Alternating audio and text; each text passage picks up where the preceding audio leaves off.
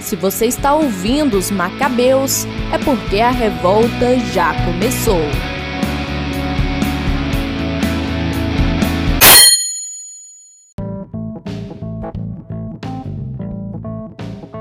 Eu sou Ellen Sobral e defendo a vida intrauterina e extrauterina. Meu nome é Gabriela Cunha e ser provida é ser provida por inteiro. Meu nome é Gabriel Jorge e eu vivencio e anuncio o Evangelho da Vida. Meu nome é Marcos Paulo e a vida é sagrada e deve ser defendida em todas as circunstâncias. Bom, pessoal, mais uma semana aqui. Nós estamos trazendo outro assunto um pouquinho, um tantinho polêmico, é, por conta dos últimos acontecimentos é, que tiveram aqui no Brasil e dos acontecimentos que sempre tem, né? O assunto é sempre trazido. Então, para isso, vamos ter a nossa leitura que vai nortear bastante o que a gente vai falar aqui hoje.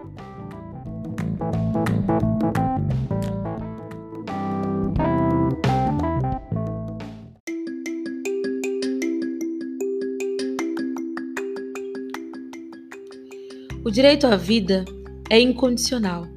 Deve ser respeitado e defendido em qualquer etapa ou condição em que se encontre a pessoa humana.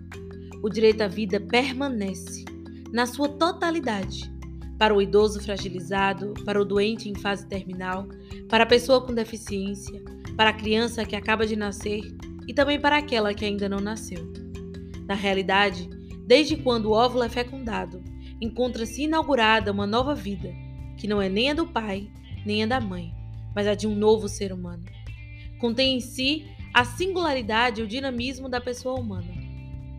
Um ser que recebe a tarefa de vir a ser ele não viria jamais a tornar-se humano se não fosse desde o início.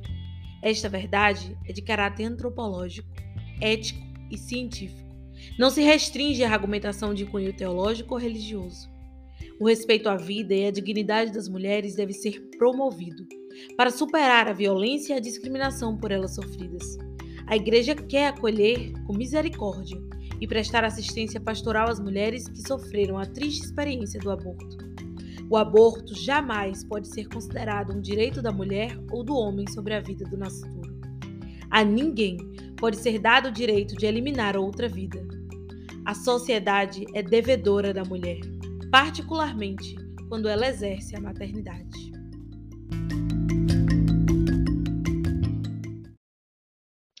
Bom, nós escutamos a leitura de um documento da CNBB, que todo mês fala contra o aborto e todo mês é cobrada por não falar contra o aborto. E, enfim, traz um, o documento aí, ele fala de maneira bem profunda sobre a defesa da vida, num sentido perfeito mesmo, assim, profundo, de defender a vida humana. E aí a gente já poderia pensar assim, o que é que é ser pró-vida, entendeu? Porque as pessoas falam muito sobre isso. Eu sou pró-vida, ah, eu sou a favor da vida, eu, eu, defendo a vida, eu não sou contra o aborto, eu sou contra a morte. Isso, o que é, que é ser pró-vida? Então acho que a gente deveria começar a pensar nessa perspectiva, porque virou uma pauta política, né? Mas de verdade, o que é, que é, que é ser pró-vida? A gente vai dizer que defende a vida, e o que é que é isso?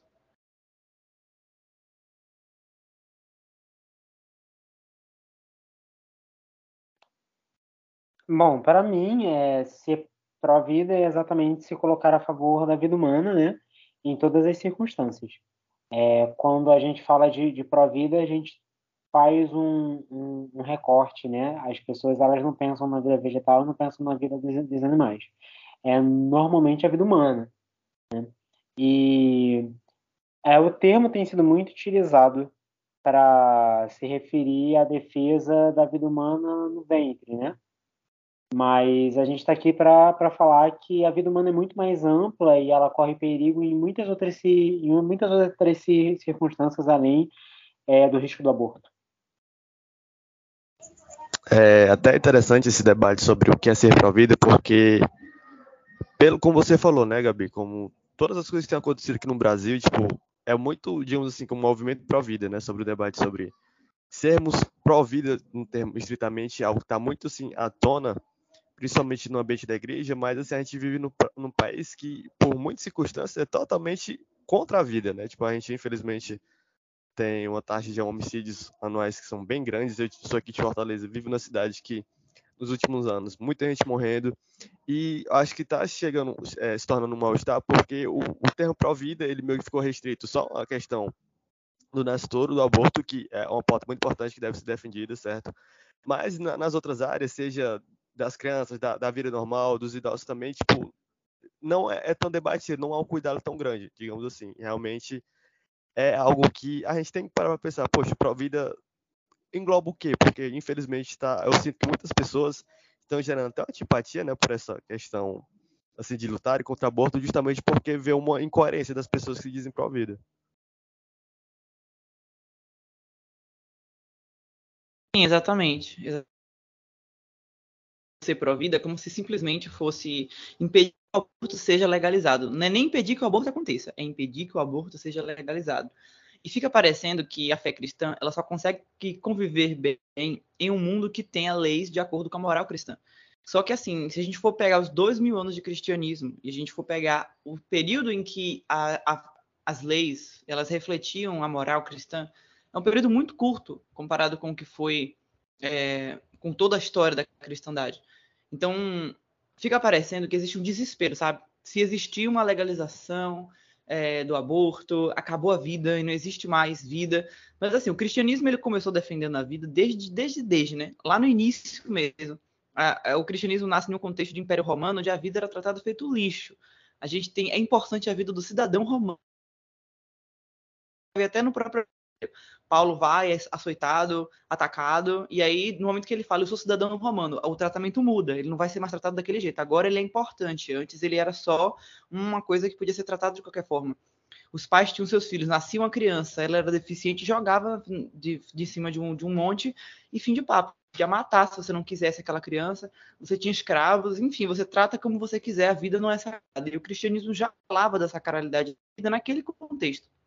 Então, vai chegar o contexto em que a igreja vai começar a ter bastante influência política, até demais, e aí as leis vão começar a refletir um pouco mais a moral da igreja, e ainda assim a gente ainda vai ter uma contradição um pouco curiosa, porque a igreja vai estar defendendo a vida em vários aspectos, mas ainda assim corroborando por uma cultura um tanto de morte.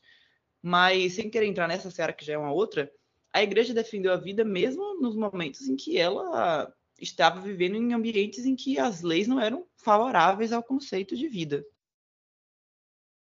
É interessante que, assim, se a gente for ter. Para pensar um pouco, né? Tipo, as sociedades antigas, tipo, que você citou do caso do Império Romano, é, Gabi, a gente vê que, tipo, eles tinham a visão da vida, tipo, totalmente utilitária, né? Como você falou. Sei lá, se ele nasce com deficiência, ele não, serve para, sei lá, ser um militar, não serve para servir como pro, pro Império, ele não serve para viver. E também, o, o, o, os romanos eram um povo totalmente sanguinário, né? Tipo, eles tinham esse prazer pela, pelo sangue, digamos assim, né? Pela violência e é, eu me lembro que até na faculdade a gente lendo citava, né, um dos exemplos de Santo Agostinho sendo um dos defensores da, da vida, né, tipo, a vida, é, essa questão de ter essa preocupação com a vida humana que a gente está ressaltando hoje, né, não, não é algo recente, é algo que, como você falou, Gabi, vem desde o princípio, é, tipo, é muito interessante ver também que como o mundo se cristianizou, né, tipo, as leis também absorveram um pouco do espírito cristão, é muito bacana a gente perceber isso.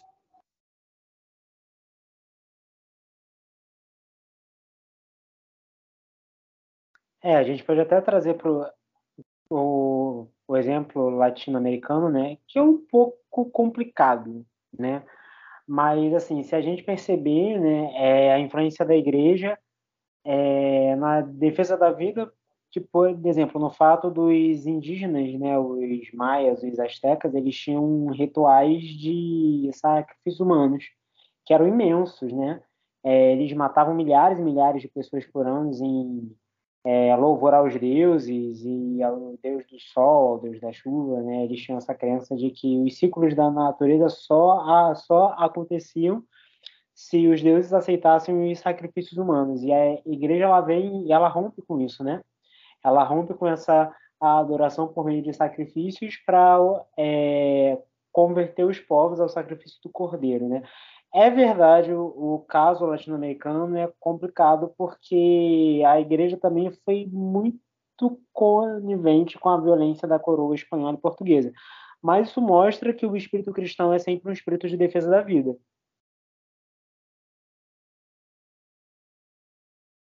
Sim, exatamente. Então a gente, tipo, vai vendo que a igreja ela teve uma defesa da vida, ela tem uma defesa da vida que ela realmente é na vida na sua integralidade. E vez ou outra a igreja teve algumas contradições nessa postura, né? Como você está falando aí, a igreja ela ficou um tanto quanto silenciosa em relação à escravidão, é, um tanto quanto silenciosa com, enfim, é, o imperialismo e violências de guerra. Mas a igreja, no seu posicionamento oficial, ela sempre trouxe, sempre traz assim uma defesa da vida humana como sagrada. E assim, a gente vive no mundo hoje, 2023, século 21, no mundo ocidental, a gente tem uma visão de que a vida humana é sagrada e ponto. E a gente às vezes não consegue entender que isso já isso vem do, do pensamento cristão, porque é difícil para nossa cabeça entender que outras culturas tinham mesmo, não que todas as culturas não cristãs fossem assim, mas muitas outras culturas tinham mesmo a ideia de que a vida não era sagrada, de uma maneira muito normal. A vida sagrada é a vida do rei, é a vida do nobre, e enfim, a vida humana em si não tem nada de sagrado. Então, uma questão para pensar a questão do aborto, ele tem com muita sensibilidade essa visão da vida sagrada. Ponto. Ok, mas para além disso, a gente não tem sempre leis que refletem a postura cristã, a visão cristã do mundo, né? Existem discussões jurídicas de como é que tem que ser a lei, de onde é que tem que surgir a lei. Ela surge do, da cabeça do homem, ela surge de uma lei natural, ela surge de uma construção social. É, mas em um mundo que é tão influenciado assim pela perspectiva cristã das coisas. Então a gente tem a gente tem leis e elas meio que se impõem na nossa realidade. Sim, é... por exemplo, nós temos leis no Brasil ainda, né? Temos o aborto criminalizado, né? Disposto do artigo 124 ao 126 do Código Penal dividindo em várias categorias, com o consentimento da gestante, sem o consentimento da gestante, é uma questão médica também, mas nós temos diversas coisas que a lei brasileira é, tolera, de, de certa forma. Por exemplo, o médico ele pode mesmo sem o consentimento da gestante, é interromper a gravidez em um caso do parto. Para proteção da vida dela principalmente, e o que me, me choca bastante com o Hamilton, ele salva a vida do filho, porque que aquela aquela gestante ela já tem uma vida constituída, ela já tem uma vida, ela tem um trabalho, ela tem amigos, ela tem uma família, ela tem possivelmente um, um esposo, ela, ela, então não se não se escolhe entre uma vida e outra. Então, isso é muito complicado hoje no Estado de Direito. E para mim, um grande, grande demais, um grandíssimo retrocesso que tivemos é, é um entendimento da STF recente, né, de que o anencefalo, ele pode ocorrer o aborto, né, sem nenhum tipo de justificativa. É, nós tivemos algumas tentativas de declaração de constitucionalidade, mas não foram para frente. Então é um tema bem sensível. Eu estava, já cheguei a estar numa aula com uma professora que 90% da sala era que tinha ligado que éramos contra. E ela falou, por acaso, aqui alguém ainda é contra? Tipo assim, ela devia só dar a aula dela, né? Explicar como funcionava. E aí a gente falou assim, que a gente era contra. Aí ela deu um exemplo assim, ah, veja bem, vocês querem ter filhos? Sim. Aí a gente falou, né?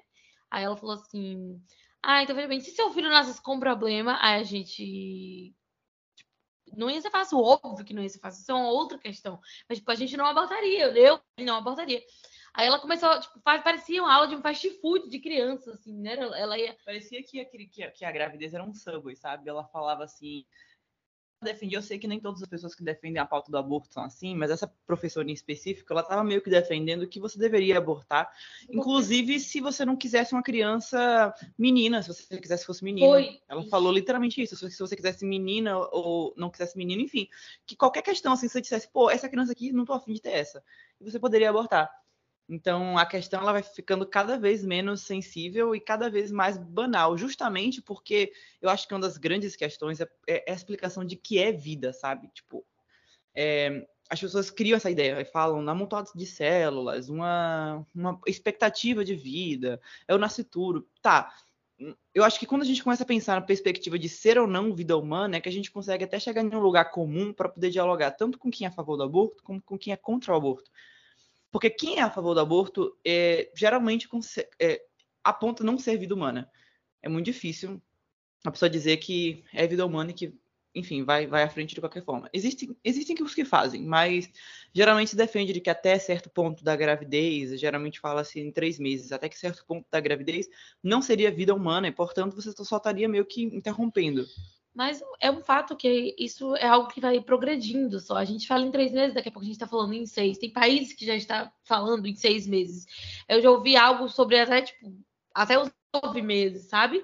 Porque realmente, tipo, é aborto, principalmente no Brasil, é aborto. Até que a criança que o parto se inicie, na verdade, que o parto se inicie. Se o parto estiver iniciado e a mãe matar a criança e estiver em um estado puerperal, a gente já vai entrar em outro tipo de crime, que é o infanticídio. Se iniciar o parto, então tem até questões doutrinárias que falam o início do parto na cesárea, quando seria, quando seria no parto normal, que já eles já consideram a dilatação já o início do parto. Então é algo muito sensível que hoje não tem sido mais tanto. É, sobre o que você falou, Ellen, tipo, é um interessante, eu me lembro que eu estava comentando uma vez com, com uma amiga minha, tipo, não é que, é, como você falou, não é que a, a igreja queira escolher um ou outro, né? Mas assim, no mundo ideal é interessante que não che precisar chegar a, a, até certo ponto, né? Tipo de precisar chegar nessa postura, ter que escolher uma vida ou outra. Então a igreja se, é, se posiciona porque ela precisa ter um posicionamento, né? Diante de todas as circunstâncias. Mas o ideal é que assim nem a vida da mãe nem a vida da criança, né, venha a, a ser violada, né? O direito à vida das duas não seja violada. E aí falando sobre essa questão de gente que diminui, né? Tipo, uma criança nascendo encéfalo, eu me lembro que acho que isso foi ano passado ou 2021, não me lembro muito bem. Mas eu vi no Instagram uma família, né, tipo um casal que um casal recém-casado, estava esperando o primeiro filho, e eles descobriram, né, que a criança era era anencéfala, tipo, eles um casal católico assim, apesar de todo o risco, né, de toda, assim, digamos, a angústia, né, de como é que vai ser e tal, eles decidiram é, seguir à frente, né, não, não interromperam. Eu me lembro que eles estavam até, eles fizeram tipo uma festinha de três anos para a criança, era uma menina. E é claro que eles tinham todo o pudor, né, todo o cuidado para não expor imagem da criança, mas você vê como a vida daquela criança trouxe muita alegria para aquela família, né, tipo, apesar da, da das circunstâncias, é, é um grande testemunho que eles deram, né? Tipo, que normalmente as pessoas, como você citou o caso da professora, né? Tipo, ah, não, vale, não valeria a pena, né? Talvez um, um, pensamento das pessoas, mas eles acolheram aquela criança realmente, eles dão um grande testemunho, não só como cristãos, né? Mas também de, de amor de pai e mãe muito, muito significante. Sim, sim. E aí que complica pra gente, né? Que defende, que vai a público. Eu venho a público manifestar minha indignação. Mas fica complicado pra gente que defende, porque as, as pessoas muito hoje no meio católico, a gente vê pessoas que se contradizem o tempo todo. Então é difícil para a gente chegar ali, dar a cara a tapa, dizer, poxa, é... por exemplo, no caso extremamente delicado, caso é difícil a gente chegar ali e dizer, poxa, é, existem várias pessoas hoje para adoção, várias questões. Como Aí a gente chega num caso que explode nacionalmente, por exemplo, da atriz Clara Castanho, e o que tinha de católico e de, de protestante também, né? De conservador que, que, é contra o aborto, falando e batendo muito na tecla de que julgando a menina que ela não deveria ter doado a criança, isso para mim é algo. Oh, isso para mim é, é algo completamente absurdo, sabe? E aí é, é, muito difícil. Inclusive, ela postou recentemente, né, agora em outubro, que ela foi pagar uma promessa, subiu as escadarias lá do, do santuário de Nossa Senhora Aparecida para agradecer a Nossa Senhora Aparecida. E o que metade dos comentários era dizendo que ela era idólatra, e a outra metade era dizendo que, tipo, pô, se ela era tão boa mãe assim, sabe? Se ela gostava tanto de Nossa Senhora, que era uma mãe que, apesar de todas as coisas, teve o filho dela, que tem essa, né? Tem, esse, tem esse, esses argumentos também. E, e porque também que ela, voltando a esse assunto, sabe? Então, tipo, é muito, é algo muito sensível, muito sensível. E assim, é um negócio tão triste porque ela, não, se eu não tiver enganado, acho que ela sofreu um caso de estupro, não foi isso? Ela sofreu estupro. E ela, é, pois é, ela decidiu continuar a gravidez, né, e doar a criança. Tipo, ela teve uma nobreza muito grande. E o pior é que ela foi totalmente exposta, né? Tipo, é o que praticamente acho que ninguém sabia. Ela foi exposta, assim, num sensacionalismo, assim, ridículo, para não falar outra coisa. E ela teve uma atitude altamente nobre e as pessoas, em vez de, poxa, é, sentir a dor dela, né? Tipo, se pensar, poxa, em vez de ter uma empatia, digamos assim, de acolher a dor dela, não. Tipo, só, é, só focaram, né, de uma questão que, por exemplo, ela fez o certo. Mas para algumas pessoas, né, tipo, é muito complicado, é muito triste. E eu acho que era alguém que, não só no caso dela por ser uma famosa, né? Mas toda pessoa que passa por uma situação dessa, é uma pessoa que ela de estupro, ou então é uma pessoa que é, considera abortar a criança ou abortar uma pessoa que é vulnerável, seja é, financeiramente, seja é, psicologicamente, a pessoa que está muito frágil. E no caso dela foi totalmente exposta e ela merecia um cuidado melhor das pessoas, não um apoio, mas não, infelizmente, infelizmente isso não acontece. E depois, assim, tipo, o pessoal diz, porque o pessoal tem uma ideia, uma imagem tão negativa dos católicos, da igreja católica no Brasil ou qualquer outro canto, aí a gente não sabe por que isso acontece, entendeu? Tipo, é interessante a gente ter um pouquinho de meia culpa, botar a música na consciência, que realmente vê muita calhar em muitos momentos. Eu só queria ainda um adendo que esse documento que a gente colocou na leitura, uh, os bispos da CNBB, eles falam, inclusive, que a mulher, toda mulher que, que opta pela vida, a igreja é devedora dessas mulheres, que a gente tem um a gente tem uma responsabilidade para com todas as mulheres que assumem a responsabilidade para com a vida que está no seu ventre e levam à frente, mas que muitas vezes a gente não assume essa responsabilidade de verdade, às vezes é só de boca.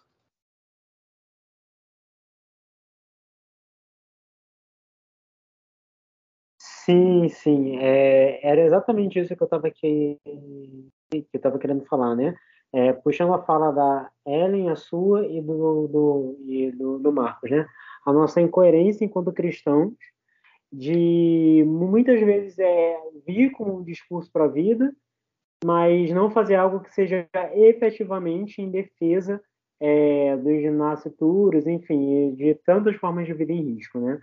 É uma coisa que eu sempre percebo, assim, as pessoas, os cristãos, os conservadores, estão sempre prontos para falar da vida ameaçada e para se colocar contra quando vem um projeto de lei que vai flexibilizar a prática do aborto e sei lá o quê. E ok, estão certos, mas assim, depois que a vida nasce, sabe? O que que, é, o que que a gente faz? Porque é muito fácil a gente vir como um discurso de que a Igreja Católica é a maior instituição de caridade do mundo, porque tem trocentos hospitais, trocentos, tem trocentos orfanatos e tal, mas não sai do âmbito do discurso, não chega numa prática, sabe? É, eu conheço pouquíssimas pessoas. É, aqui no Rio de Janeiro, a gente tem uma, uma, uma, casa de apoio a mulheres que não querem abortar os filhos, mas não tem o apoio da família, não tem uma rede de apoio, é, não tem condições financeiras também. Então, são auxiliadas por uma leiga, né? Uma leiga não tem nada a ver com a diocese diretamente, é uma iniciativa dela e ela aceita doações, mas pouquíssimas pessoas conhecem, sabe? É um trabalho que é muito bonito e não é divulgado, é praticamente levado por uma pessoa só. Então, cadê a prática, sabe? A gente fala de defender a, a vida, mas na prática ninguém quer mexer no bolso para fazer uma doação Ninguém quer se dedicar, de fato, mulheres é, que são marginalizadas e que, às vezes, elas querem abortar numa situação de desespero. Sim, exatamente. A gente tem essa grande dificuldade, a gente gosta muito de terceirizar também a, o cuidado e questões sociais, porque a gente fala a igreja faz isso, a igreja tem isso de fato a gente não assume isso pra gente enquanto cristão, tipo, eu sou Cristo na vida dessas pessoas e às vezes essa pessoa, eu vou ser a única igreja que vai chegar perto dessas pessoas aqui agora. Mas para a gente poder ir mais a fundo nessa questão do, do aborto e sobre como pegar o aborto para transformar em uma pautazinha, vamos para nosso intervalo rapidamente, vamos escutar uma canção. Eu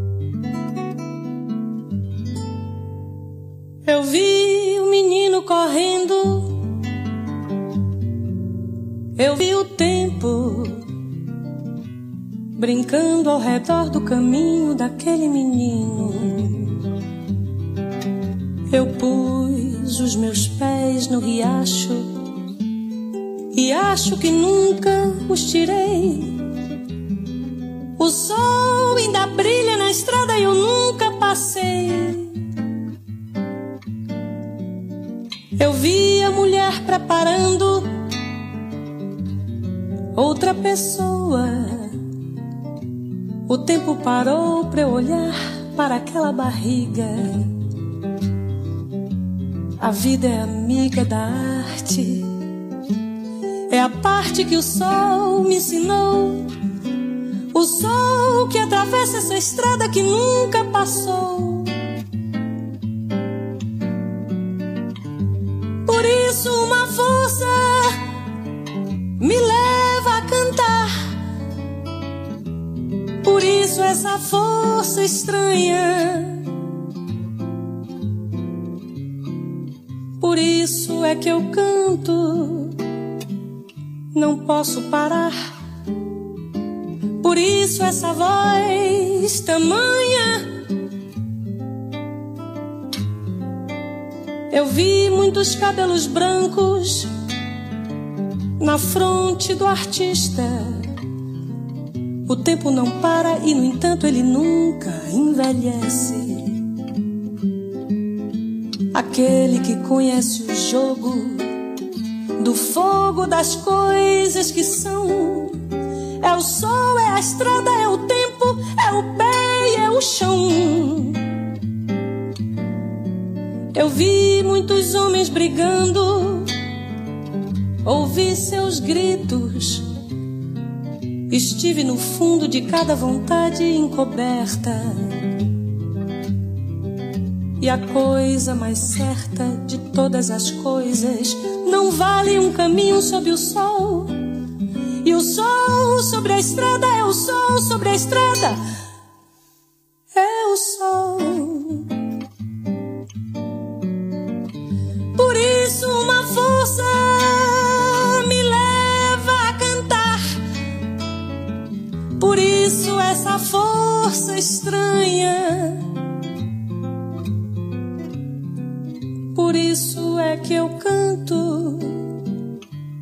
Posso parar. Por isso essa voz tamanha. Por isso uma força me leva a cantar. Por isso essa força estranha. Por isso é que eu canto, não posso parar. Essa voz, essa voz, essa voz tamanha.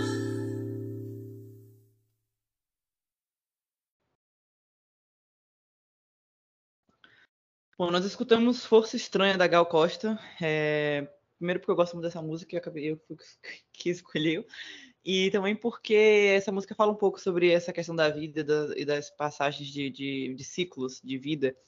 E, enfim, falando sobre o aborto, a gente está falando sobre o aborto nesse episódio, e uma questão que é, muito problemática e preocupante é o tanto que o aborto se tornou uma, uma pauta política. Ela é uma bandeira, simplesmente isso. Ela é uma bandeira. Não é uma questão de um cuidado com aquela vida específica que está no ventre daquela mulher específica, não é um indivíduo, não é uma alma humana não é uma circunstância dolorosa. A gente tem uma cena ridícula de quando aquela menina de 11 anos foi estuprada e estava com um, uma criança e ia abortar. E ficou um monte de gente fazendo uma parafernália na frente do hospital e rezando o terço, expondo ainda mais, transformando a situação em um circo, porque eu até entendo as pessoas que disseram que queriam ajudar e que poderiam pegar a criança para adotar e que iriam doar dinheiro, beleza, isso são atitudes concretas de tentar impedir que ocorra o aborto, mas você transforma, espetaculariza. Aí o pessoal, os conservadores de plantão já estavam dizendo que aquilo ali ia ser o futuro do Brasil se o candidato fulano ganhasse as eleições. Tudo, tudo sempre é espetacularizado, transformado. E aí a gente entra na questão que trouxe a, a, o tema, né, do porquê que a gente resolveu falar disso hoje, que foi porque o presidente Lula é, retirou o Brasil daquela convenção, daquela declaração lá, que dentre as coisas que falava sobre os direitos humanos, falava contra o aborto. E o pessoal já começou a dizer, postando fotos absurdas e violentas de, de sangue nas mãos, dizendo que isso era culpa de todos os católicos que votaram 13. É... E aí, tipo, um mês depois, a gente descobriu que aquela tragédia humanitária acontecendo em Roraima, foi em Rondônia, acho que foi em Roraima, com a tribo indígena dos Yanomami, que estava sendo abandonada, colocada para morrer, com mais de 500 crianças que morreram, pessoas subnutridas, e isso também ia ser provida. E o nosso Ministério de Direitos Humanos, que recebeu pedidos de socorro, estavam muitíssimo preocupados com o banheiro de gênero neutro e com uma perspectiva de que o aborto fosse legalizado no Brasil. Então acaba que se torna que o aborto ele vira uma pauta de, de assustar as pessoas. Igual o fantasma do comunismo é o fantasma do aborto. É, é, é, parece primeiramente que se o aborto for legalizado, acabou a batalha. Parece que nós cristãos lutamos é, contra leis. Parece que nós somos um grupo jurídico. Nosso objetivo é que existam leis que reflitam a moral cristã. Isso é interessante, beleza? É, a, a, as leis elas devem refletir a justiça, beleza?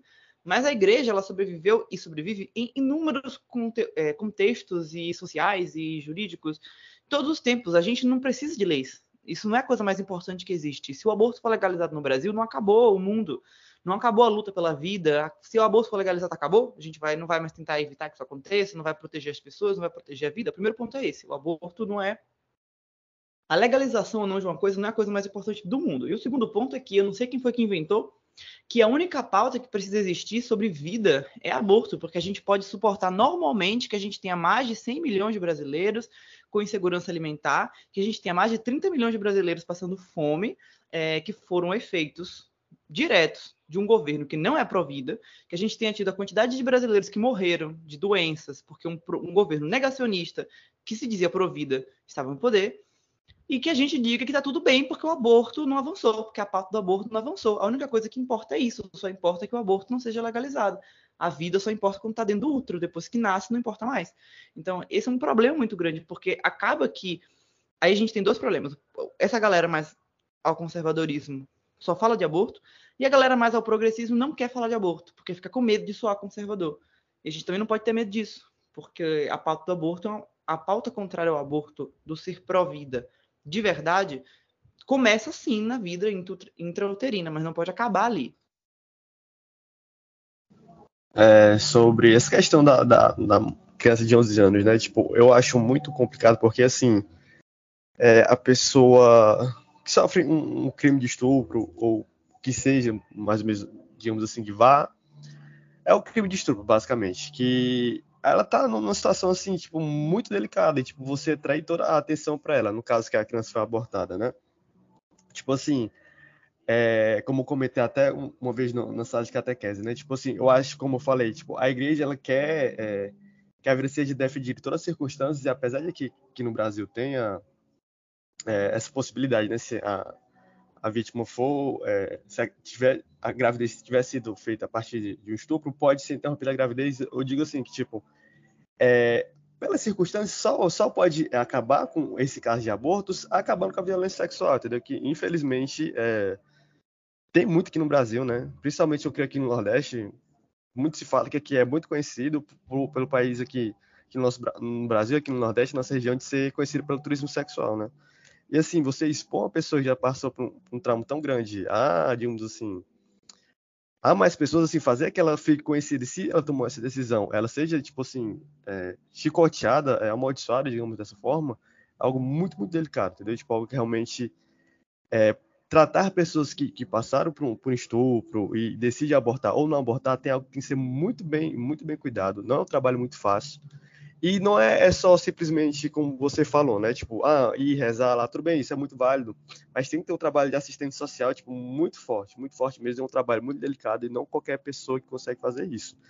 E sobre essa questão de o aborto virar uma pauta política, é tipo assim, por exemplo, ah, eu gosto, sei lá, tipo, de tal.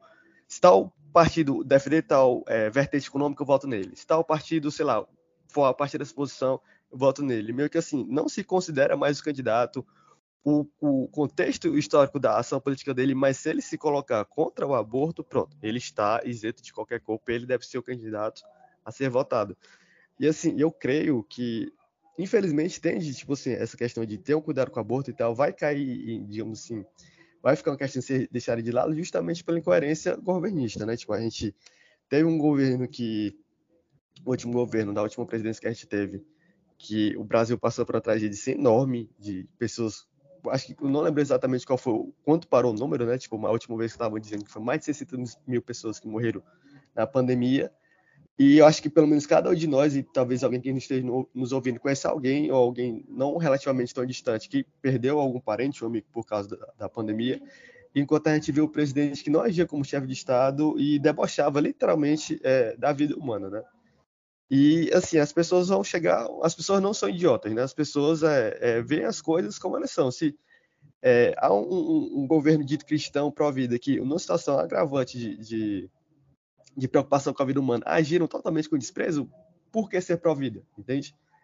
E é algo que a gente tem que ter um cuidado muito grande, porque vai ficar nessa coisinha, tipo, ah, eu sou pró-vida, mas eu não me importo com a segurança alimentar, com a saúde das pessoas eu não me importo com o desenvolvimento infantil da, das crianças, né? Tipo, a taxa de natalidade infantil, é, mortalidade infantil, perdão, era muito alta, no, eu digo lá mais ou menos dos anos 80, do, do, século XX aqui no Brasil, né? Isso é, diminuiu bastante, graças a Deus, mas assim, não, não é difícil ver é, ou conhecer situações de gente que ainda passa fome, gente que é, não tem um, um, um, lar seguro para viver, não tem perspectiva de vida, não tem condições, é, boas condições de emprego, é, acesso à escola é, que possibilite né, a criança a se desenvolver, tipo, são essas várias outras questões que, por não serem debatidas e não serem bem cuidadas, o termo provida, eu sou provida, alguém se diz provida vai ser levado literalmente a chacota, porque vai haver essa inconsistência, né, essa incoerência e algo é muito delicado que as pessoas, como você falou,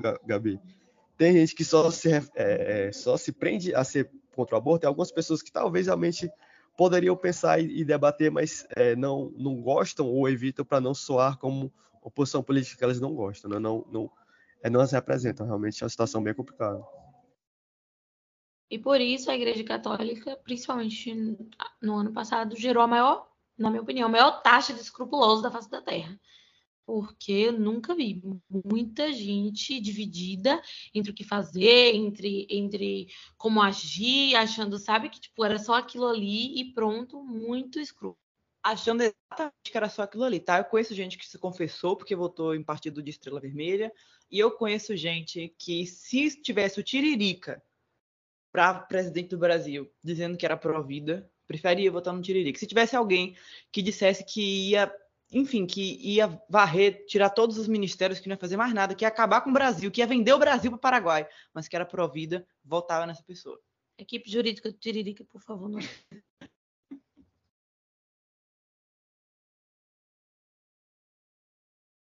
É muito legal essa fala de vocês, né? É, inclusive a fala do Marcos me fez lembrar da pastoral da criança, né? É, ele até falado que nos anos 80 as taxas de mortalidade infantil elas eram imensas, então veio Dom Evaristo Arnes, né, se não me engano, Asila Arnes, enfim. É, alguns dos Arnes, eles vieram com a ideia da pastoral da criança, que foi assim algo que deu tremendamente certo, né? E mostra que realmente a vida é mais ampla, sabe? A vida é muito além é, do que a criança que está no útero, é muito além do feto sabe?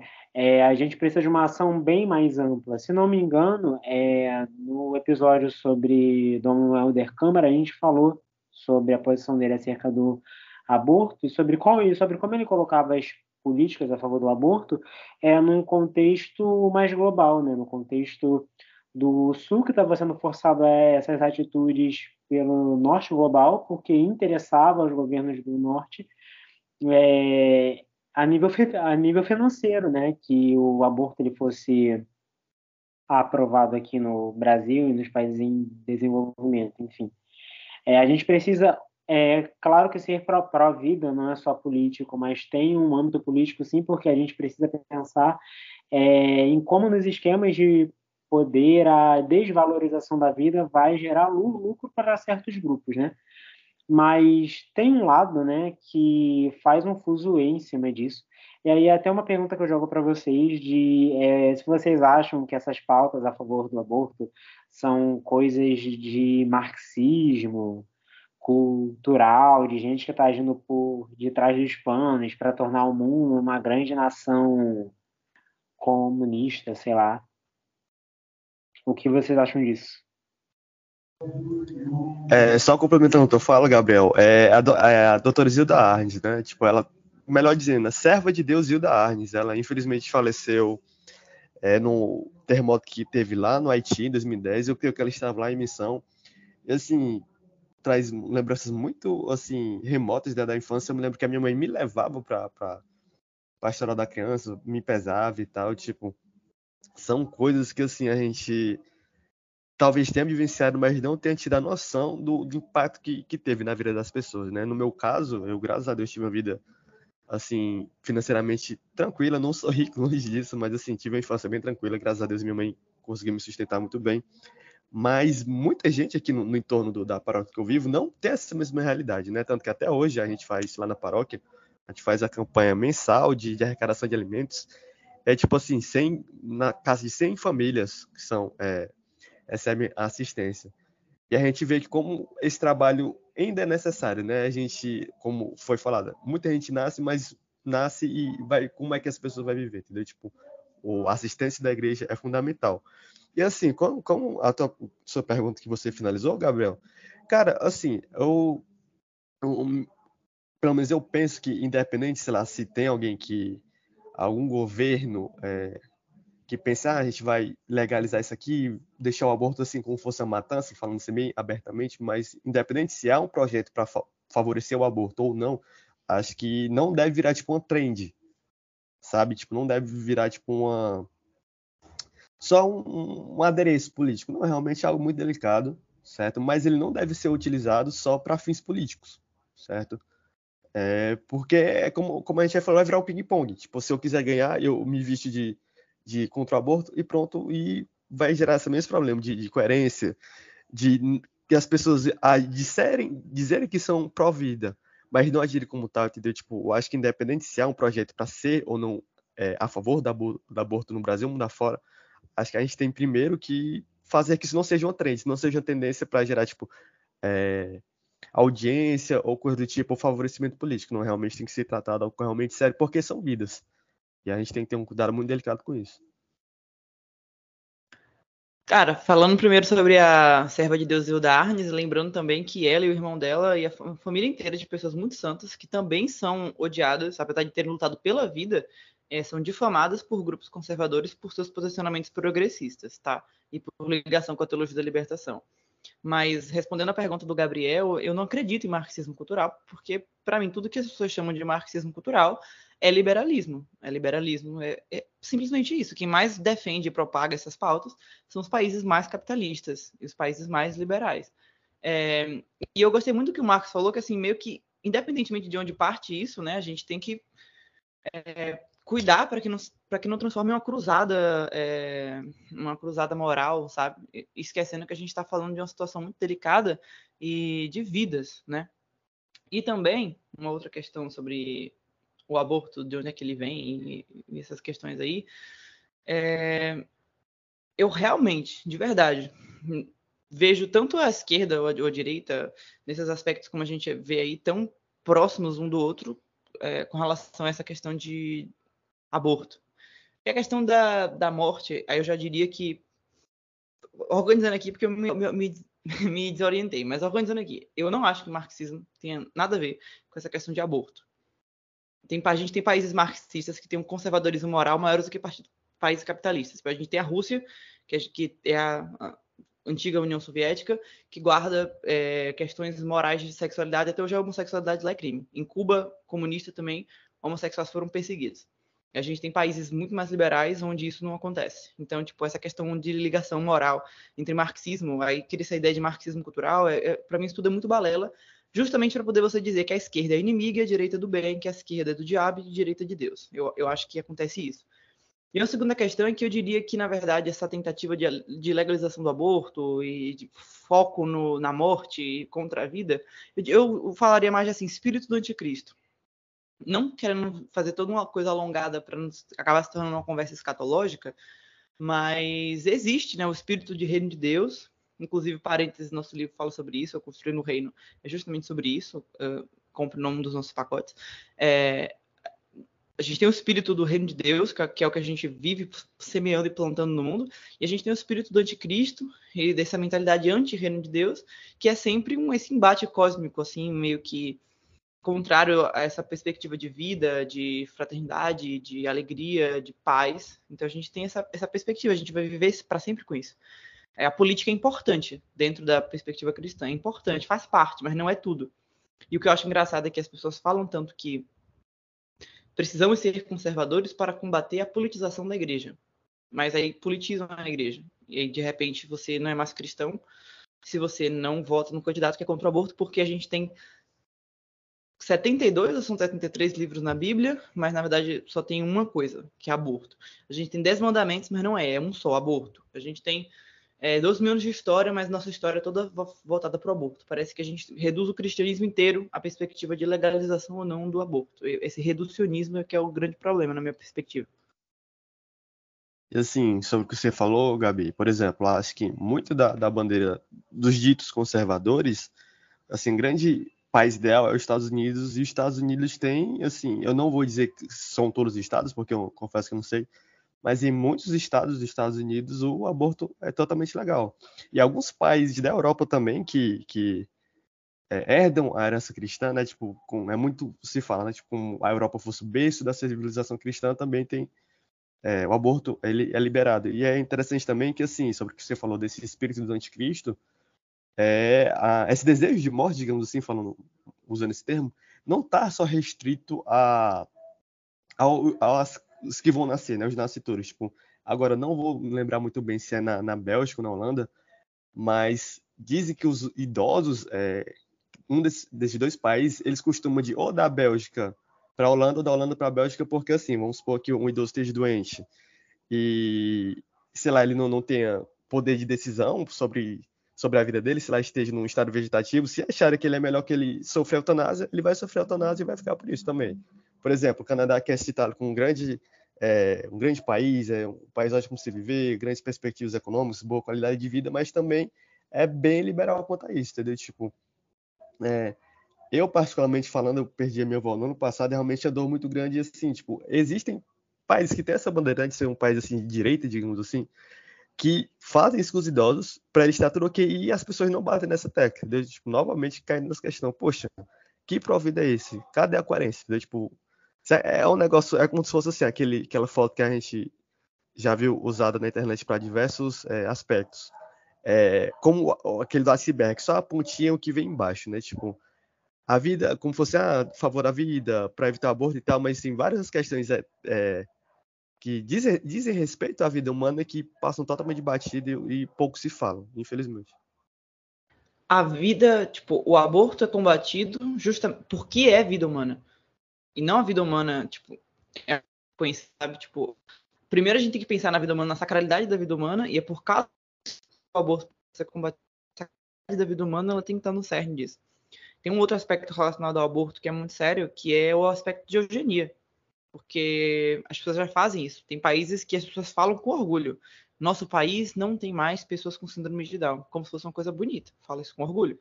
Porque é na Islândia, quando... Gabi, só desculpa, é só na Islândia que é dito que lá não existe ah, pessoa com síndrome pronto. de Down.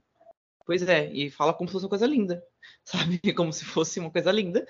É, como se fosse, sei lá, uma peste, sabe? Tipo assim, sei lá, nosso país acabou com o Covid. Não é um vírus, não são, as pessoas não são vírus, são pessoas. Então, as pessoas engravidam, quando veem que a criança tem síndrome de Down, abortam e fim da história. Então, tem essa perspectiva de eugenia no, no aborto.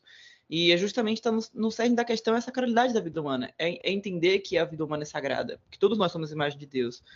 Todos nós somos imagem de Deus. Os que são brancos, os que são negros, os que são mulheres, os que são homens, os que são de. Enfim, todas as, as, as características de seres humanos. A gente não pode decidir quem é que vai viver ou quem não vai viver. E aí, inclusive, eu faço o parênteses também dessa questão que é, e para mim é muito sensível porque eu sou mulher, mas a criança que é fruto de estupro ou que é fruto de qualquer outra circunstância, ela também é vida humana, imagem de Deus.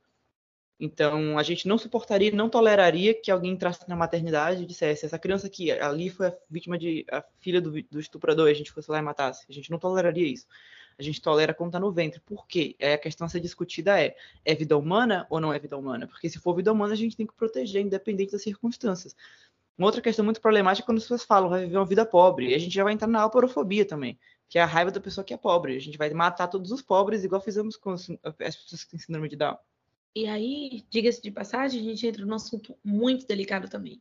Como militar ao mesmo tempo contra o aborto e contra o governo do Brasil o governo do estado ou município distribuir preservativo para unidades carentes. Porque existe esse tipo de, de, de, de, debate, existe esse tipo de, de raiva, sabe? Das pessoas dizerem por que fazer isso, sabe? Tipo, como se. O famoso gente, a gente... Um, um mosquito e engole um camelo da moral católica. Gente, a gente tem que entender de verdade assim que o livre-arbítrio existe de certa forma, né? É, existe em todas as religiões do mundo, existe livre-arbítrio. Então, não é toda a população de um país que é católica. A nossa obrigação, enquanto católicos, sim, é estar na linha de frente, é, é estar, nos sermos mesmos os representantes do reino que, que fomos instituídos no nosso batismo, ser, nos mostrar mesmo que somos a imagem de Deus. Né? E que as outras pessoas também são, que o bebê também é, que o feto também é. Então, mas entrar numa coisa tão delicada, tão delicada que a gente poderia falar dias aqui, horas aqui, sobre a questão de, de distribuição de preservativo em comunidades extremamente carentes, em, em pessoas que não têm acesso, dizer para uma pessoa que não tem o que comer, como eu estava vendo esses dias na reportagem do Fantástico, que ela, que já tem sete filhos, porque é controverso, porque eu te juro que as mesmas pessoas que dizem que essa pessoa não pode fazer, não pode usar preservativo, não pode abortar, e claro que eu não concordo com essas coisas, tá que fique claro, não pode usar preservativo, não pode abortar, dizem que essa pessoa também, pô, tem sete filhos para ganhar mais, mais auxílio do governo, sabe? Porque o Bolsa Família, as mulheres ficam engravidando porque cada filho paga um valor. Então, tipo, é, são as mesmas pessoas, as mesmas pessoas falam as mesmas afirmações. Tem aquela questão também que é o seguinte: Deus não se preocupe não se preocupe, Deus só vai lhe mandar os filhos que você tem condições de criar. Falar isso para pessoa que tem sete filhos e tá passando fome. Aí como é que essa pessoa tem uma fé? É isso que eu tava falando. Eu tava até comentando com o Gabi quando eu tava passando essa reportagem. Falo, incrível, que essas pessoas ainda têm mais fé do que eu. Isso é invejável, isso é incrível. E eu tenho certeza que todas essas pessoas estarão na linha de frente, sabe? Porque isso é invejável, invejável mesmo. Como alguém que passa por tanto, escuta tanto, continua a ter fé. Ter fé mesmo, fé em um Deus que por mais... Porque, gente, eu digo, se minha unha quebrou, eu digo, Deus, por que me abandonaste? O dia todo, assim. Entende? Então, isso é muito complicado. Tipo, eu, eu penso assim, que a gente diz que não, mas a gente vive numa cultura muito é, materialista no sentido, tipo assim, fala, tipo, ah, materialismo, algo não só no ter, mas de, de, de serventia, sabe? Tipo, é, em todos os aspectos, seja não só, digamos assim, no, no se tirar da vida humana, tipo, ah, confundir um pouco o que ele dizer, mas assim, tipo, a gente pensa que a vida só serve enquanto a gente está aqui, digamos assim, como somos adultos, certo? Tipo, a gente tem que ter um cuidado, porque isso é muito comum. A gente não tem, tem noção disso, mas a vida só, a gente trata como a gente só merecer se ver no meio, certo? Só quando a gente é adulto e quando a gente tem saúde, quando a gente é criança é frágil. A gente não merece cuidado ou é negligenciado quando é idoso é pior. E é, é um negócio muito delicado, sabe? Isso que, que você falou, Ellen. Tipo, é um negócio que assim, a gente.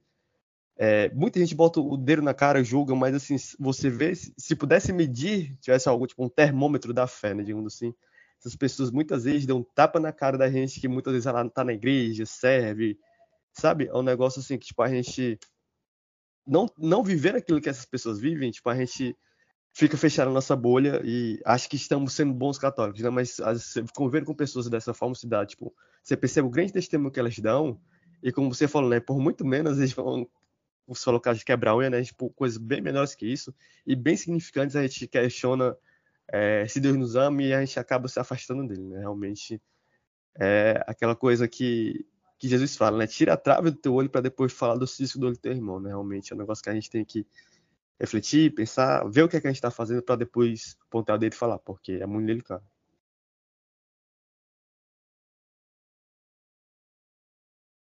É, e falando um pouco, um pouco mais sobre como a questão da defesa da vida é muito mais ampla do que a defesa do, da defesa do nascituro, né? Primeiro, assim, que eu particularmente eu acho um negócio de um absurdo filosófico imenso você falar que uma criança que está no ventre de uma mulher não é um ser humano e depois ela é. Tipo, é um absurdo, é impossível você pensar que um, uma coisa consegue virar uma outra coisa do nada, sabe? É a mesma coisa que você falar que uma semente de laranja pode virar uma roseira. É um, uma, uma coisa ela só se torna algo porque a impotência já era, mas enfim.